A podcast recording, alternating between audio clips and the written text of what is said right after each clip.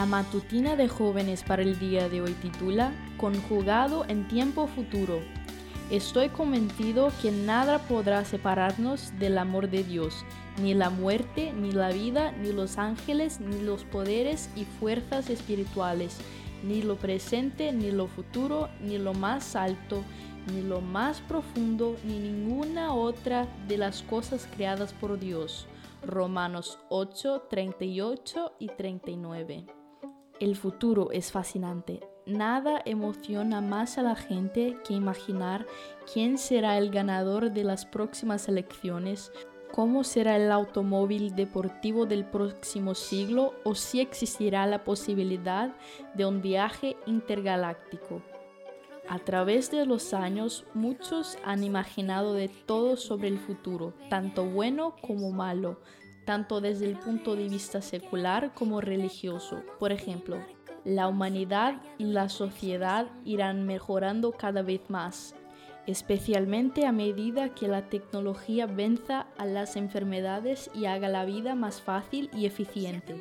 Esta filosofía cayó en desgracia después de dos guerras mundiales, el descubrimiento de microbios y virus resistentes a los antibióticos, así como problemas con la tecnología moderna en sí misma. Cada vez veremos más desastres ambientales o guerras catastróficas. Todo lo que vemos en las películas se hará realidad.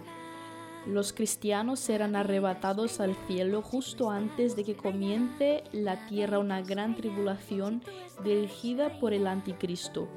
El futuro trae tanto desastres como liberación, peligros pero también promesas. Independientemente de lo que pase, todo está en las manos de Dios y también lo están todos los que confían en Él.